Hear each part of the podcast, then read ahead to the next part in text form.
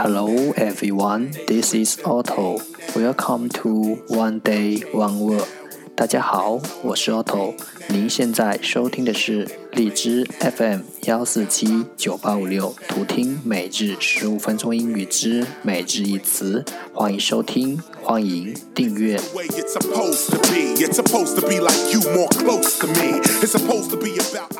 微信公众号 Otto Everyday O T T O E V E R Y D A Y，请添加，让学习英语融入生活，在途中遇见未知的自己。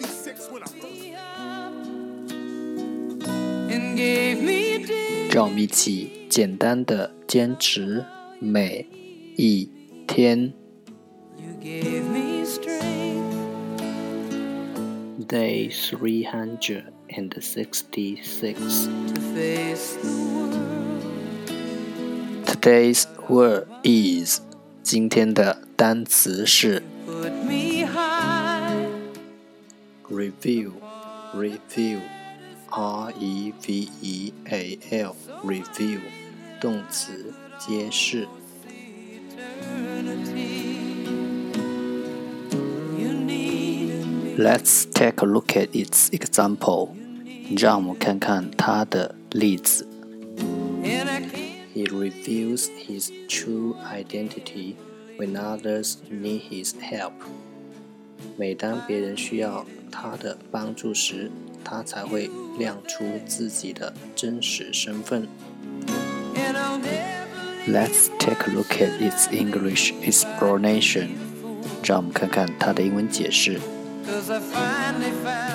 To make something that was hidden able to be seen，让潜藏的；to make something that was hidden 被看到；able to be seen，让潜藏的能够被看到。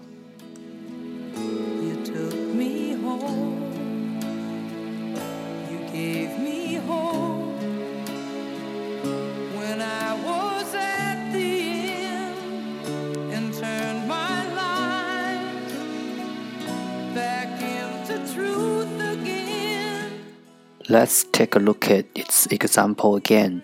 让我们再看看它的例子。He reveals his true identity when others need his help. 每当别人需要他的帮助时，他才会亮出自己的真实身份。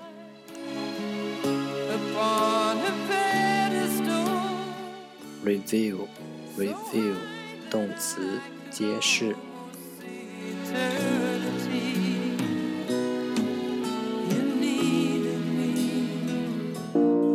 That's all for today。这就是今天的每日一词。如果你喜欢我们的节目，请为我和那些愿意坚持的人点赞。欢和我一起用手机学英语，一起进步。See you next time。再见。